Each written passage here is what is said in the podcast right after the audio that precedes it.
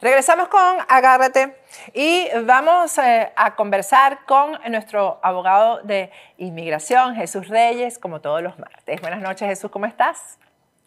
Bien, Patricia, todo bien, gracias a Dios. Este, aquí, bueno, siguen viniendo las, noticias de inmigración, las personas este, siguen preguntándose qué es lo que está pasando y ciertamente em, con esta administración ahora de una forma diferente a la, a la previa, pero ciertamente han habido muchos cambios y cosas interesantes que han estado pasando en, esto, en estas últimas semanas. Entonces es importante que, que las personas estén pendientes de esas cosas, sobre todo personas que quieren aplicar a casos de asilo o que tengan un caso de, de corte. Por cierto, Jesús, que el, el, último programa que hicimos donde informamos sobre el, los uh, premium processing, pues eh, eso ha causado un revuelo porque, bueno, indignación por un lado de que cómo es posible que tengas que pagar por un permiso de trabajo, pero también hay dudas acerca de los montos. Eso ya, eh, es, eh, ya es preciso, ya es oficial los montos para cada uno de los procesos de inmigración. Entonces, hasta ahorita lo que ha anunciado el gobierno es que, y, y son diferentes procesos, pero se está hablando de montos un tanto altos y por eso quizás la indignación de muchas personas. Eh, de hecho, cifras que eh, se han comunicado ha sido de 2.500 dólares. Esto directamente para inmigración. Eh, el premium processing, Patricia, no es algo nuevo. Esto es algo que ya existía, pero como habíamos hablado la última vez, este proceso, llamémoslo proceso expedito, existía o existe para tipos de visas por lo general de inversión personas haciendo inversiones en los Estados Unidos, personas haciendo visas eh, de trabajo, también personas que hacen visas para ejecutivos, para pequeñas empresas, entre otros procesos. Pero eh, por primera vez se está hablando de también aplicar o usar o digamos poner disponible este proceso a simples solicitudes, tales como una residencia, eh, un permiso de trabajo, un TPS.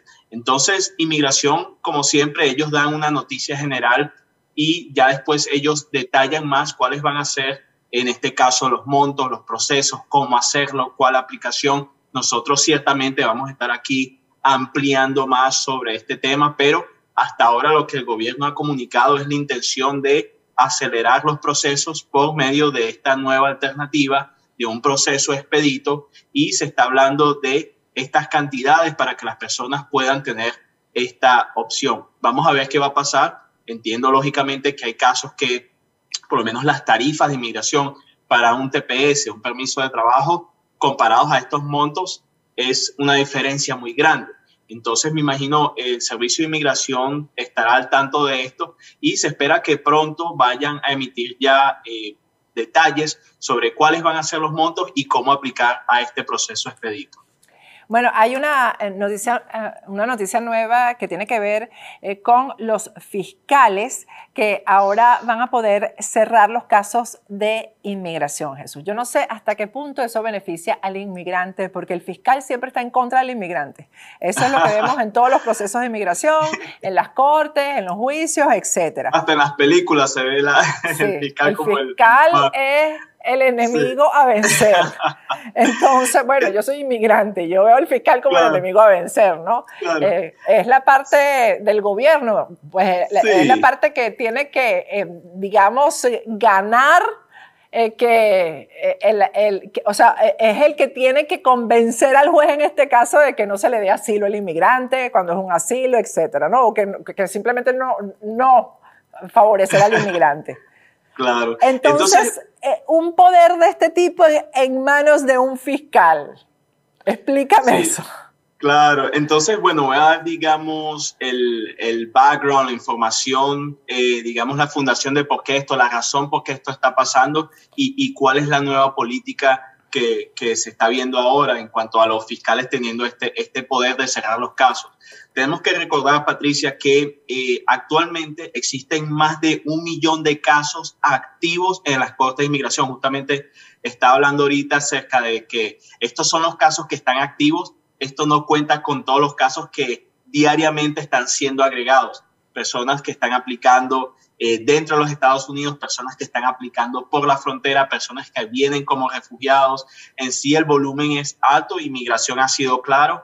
Ellos no tienen los recursos para poder, eh, digamos, lidiar con todos los casos eh, en las cortes, sobre todo, pero también los casos de inmigración. Pero ahorita específicamente para que el gobierno pueda de alguna forma eh, poder eh, arreglar o, tratar de arreglar lo más posible este, este problema, ellos han decidido darle este poder a los fiscales. ¿De qué consiste este poder? Bueno, tenemos que recordar que ya por un tiempo, ya varios meses, existe lo que es la discreción para cerrar los casos, que donde los jueces pueden cerrar un caso eh, siempre y cuando una persona no sea prioridad de deportación. Ahora lo que estamos viendo que específicamente los fiscales también tienen este poder y básicamente si una persona eh, no es prioridad de deportación, ¿cuál es una prioridad de, deportación? Una persona que haya cometido un crimen grave en los Estados Unidos o una persona que ya haya sido deportada y vuelve a estar en un proceso de deportación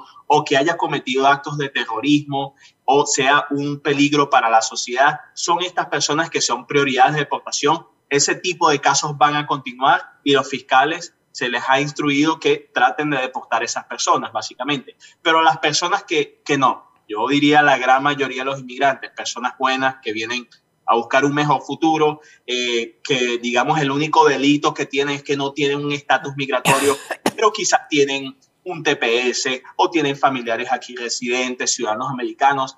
Ese fiscal tiene el poder de cerrar su, su caso directamente sin tener que llevar el caso a, a la Corte de Inmigración. O sea, un, un fiscal ellos, para que las personas entiendan, para que un caso pueda eh, estar en una corte de inmigración, tiene que ser referido, ya sea por la oficina de asilo, que normalmente trabaja así, así es como comienzan, yo, diría la gran mayoría de los casos, es referido por la oficina de asilo o por ICE o por los fiscales de inmigración. La corte no tiene el poder de así por así simplemente comenzar un caso. Se tiene que comenzar de esta forma. Ahora, lo que esta memorándum o esta política dice es que muchos fiscales ahora van a tener el poder de ni siquiera poner una persona en un proceso de deportación, simplemente no comenzar sus casos de corte. Esto puede ser un arma de doble filo, porque sabemos que hay personas que les conviene tener un caso de corte. Hay personas que la única forma, que son personas buenas, que no son prioridades de deportación, que la única forma que muchas de esas personas puedan obtener un estatus legal permanente en este país es justamente estando en un proceso de corte. Como también hay personas que les, tienen temor a las cortes de inmigración que ya pueden resolver de otra forma, esas son las personas que se van a beneficiar de esta nueva política. Pero, como siempre, vamos a ver cómo esto se desarrolla. Siempre emiten una política, emiten un memorándum, pero ya después es que inmigración ya implementa los detalles ya cuando esto se pone en la práctica y eso es lo que vamos a ver en los próximos meses cómo va a funcionar esto. Ahora, eh, un fiscal toma una decisión y al inmigrante no le conviene y eso no, es apelable, por ejemplo. Eso, eso depende del caso. Hemos tenido casos donde las personas, eh, que no es muy común, pero sí han habido casos de personas que han querido continuar su caso de, supongamos, asilo. Pero el fiscal dice, bueno, usted no es prioridad de deportación, y ni siquiera vamos a, pedir o a solicitar al juez que usted un proceso de deportación. Cuando el inmigrante dice, no, póngame un proceso de deportación porque yo quiero demostrar mi caso.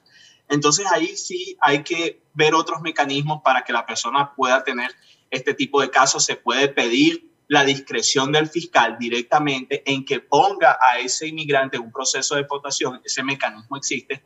O si es un caso de asilo por medio otra vez de la oficina de asilo, se puede lograr hacer eso. También existe otra manera eh, que ya es a nivel federal, si es un poco más complejo hacerlo de esta forma, pero la forma más fácil es simplemente convenciendo al fiscal que aunque la persona no sea prioridad de deportación, es en el interés de la justicia y de los Estados Unidos que esa persona tenga un caso delante de ese juez de inmigración. La otra noticia es que el gobierno va a eliminar el título 42. Vamos a explicar primero, Jesús, qué es el título 42. Sí, entonces, eh, como hemos hablado en otras oportunidades, el título 42 es un código de salud, es una ley de salud donde eh, básicamente las personas que puedan ser un peligro eh, para la sociedad, específicamente por temas de salud. Tenemos que recordar eh, lo, el tema de la pandemia, que por esto fue que eh, se comenzó o se activó, se empezó a, digamos, ejercer el título 42, aunque ha existido ya por un tiempo, pero se empezó a implementar ese título más de una forma más fuerte, es justamente por la pandemia. Entonces, aparentemente los casos han bajado, ya digamos no es un problema como ha sido antes, y el gobierno lo que ha dicho es, ¿sabes qué? Esto no lo vamos a usar más en contra de aquellas personas que están solicitando asilo en la frontera. Esto ha afectado a muchas personas, eh, Patricia, en el sentido de que han habido muchísimas personas que han querido solicitar eh, asilo, una entrevista de miedo creíble en la frontera y simplemente le dicen no, título 42, aquí ni siquiera una entrevista de asilo ni una entrevista de miedo creíble. Entonces eso va a cambiar. Ya, ya la Guardia Fronteriza para aquellas personas que solicitan asilo en la frontera y ellos no pueden usar eso como una excusa para denegarle al inmigrante la oportunidad de poder solicitar asilo. Ahora, sin embargo, tenemos que recordar que por ahí todavía está ese eh, programa de MPP, que muchas personas se han olvidado del programa, existe todavía el programa de MPP y aunque, gracias a Dios, muchas personas a discreción de inmigración por razones humanitarias se les ha permitido ingresar, eh, sin embargo, oficiales de inmigración todavía pueden exigir que una persona se quede en México. Entonces, como, como hemos visto, me acuerdo cuando hablamos de, del MPP, muchas personas estaban preocupadas y decían, bueno, ahora cómo, así no nos van a dejar entrar a los Estados Unidos. Y lo que hemos visto en la práctica ha sido que aunque está el programa, siguen viniendo personas, siguen siendo procesadas, siguen siendo atendidas y permitidas eh, aplicar un amparo estando dentro de los Estados Unidos. Sin embargo, eso no quita que está una ley en efecto que de vez en cuando los oficiales ejercen y a veces hay personas que desafortunadamente no se les permite ingresar y estas personas eh, eh, tuvieran que entonces esperar en México ya sus casos de asilo. Ahora, esta medida de eliminar el título 42 debería venir acompañada con que ya se permita la visita a los detenidos que hasta ahora ha estado, eh, estado prácticamente congelada porque precisamente por el tema del COVID. Definitivamente. Y, ahí sí hay unas cuantas, diría yo, inconsistencias ahorita. No sé si quizás es que porque no se han actualizado bien. Tenemos que recordar inmigración. Inmigración es un eh, nosotros nos referimos a inmigración como solo una agencia, son varias agencias. Está ICE, está CBP, que es la Guardia Fronteriza, está UCIS, está las Cortes de Inmigración, está el Departamento de Estado, está los abogados de la oficina de ICE, o sea, son muchos componentes de inmigración, eh, tienen sus diferentes directivas y posiblemente ya lo que es la, la parte de los centros de detención, específicamente ICE, que son los que están eh, ya, digamos, que controlan esa parte, todavía no han hecho las actualizaciones que deben de haber hecho. Lo que sí sabemos que pronto para aquellas personas que eh, las tienen en lo que se llama Order of Recognizance o órdenes de seguimiento, que son personas que cuando aplican al asilo en la frontera y les permiten entrar, tienen que reportarse a oficinas de, de, de inmigración. Eh, hasta ahorita muchas de esas oficinas han estado cerradas, pero nos ha llegado un comunicado que ya pronto van a estar abriendo esas oficinas, por eso es muy importante. Si hay una persona que nos está viendo, tiene un caso de corte y usted se le ha dicho que tiene que reportarse a una oficina de inmigración de ICE, es importante que usted chequee ya con su abogado con la persona que lo esté representando si esa va a ser una cita en persona o no. Muchas las están cancelando, pero ya pronto ellos van a reabrir de nuevo porque ya está cambiando el, el approach, ya como el gobierno está lidiando con, con, el COVID. Ya el tema del COVID ya, o sea, ya. Ya, la, gente está hasta aquí. sí, ya, sí. Bueno, Jesús, muchísimas gracias. Sí, gracias, gracias. Este, este ha sido una semana muy buena y ahí, bueno, este, ya pronto vamos a mostrar, no sé si producción tiene, pero unas personas que hemos podido ayudar, gracias a Dios. Y, y la idea es eso, o sea, que las personas sepan eh, bien sus alternativas legales, que las personas sepan bien. Eh, es importante cuando yo le digo a las personas, no se confíen solo en la opinión de una persona, y eso se lo digo hasta a mis propios clientes, busquen una segunda opinión. Es importante estar bien asesorado y saber cuáles son sus alternativas legales. Vamos a ver los testimonios. Bueno, estoy aquí recibiendo mi permiso de trabajo. Increíblemente, de apenas un mes que hice la solicitud, yo voy a llorar, porque, bueno, es increíble cuando uno hace las cosas con fe y con gente que lo apoya y lo motiva a uno desde el primer día. El doctor Jesús Reyes em, y todo el equipo fue muy amable con nosotros y con mi familia y em, nos dio la seguridad para pues, poder hacer este proceso que no es nada fácil y que le hicieron más placentero, más llevadero. Increíblemente, después de un año apenas que hice la solicitud de mi asilo y aquí estoy recibiendo mi permiso de trabajo después de un mes de hacerlo. Pues les recomiendo a todos que confíen en la firma del abogado Jesús Reyes y de todo su equipo que es genial y que bueno, que tengan mucha fe, que hagan siempre las cosas con las mejores personas y aquí tienen esta firma para que puedan confiar en ellos.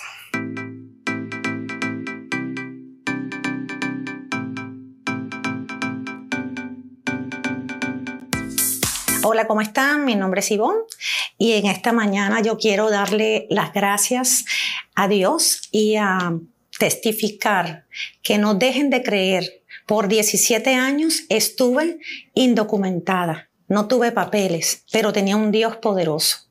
Dios usa hombres y en esta mañana yo tengo la seguridad tengo la bendición en mis manos y puedo testificar que Dios es real.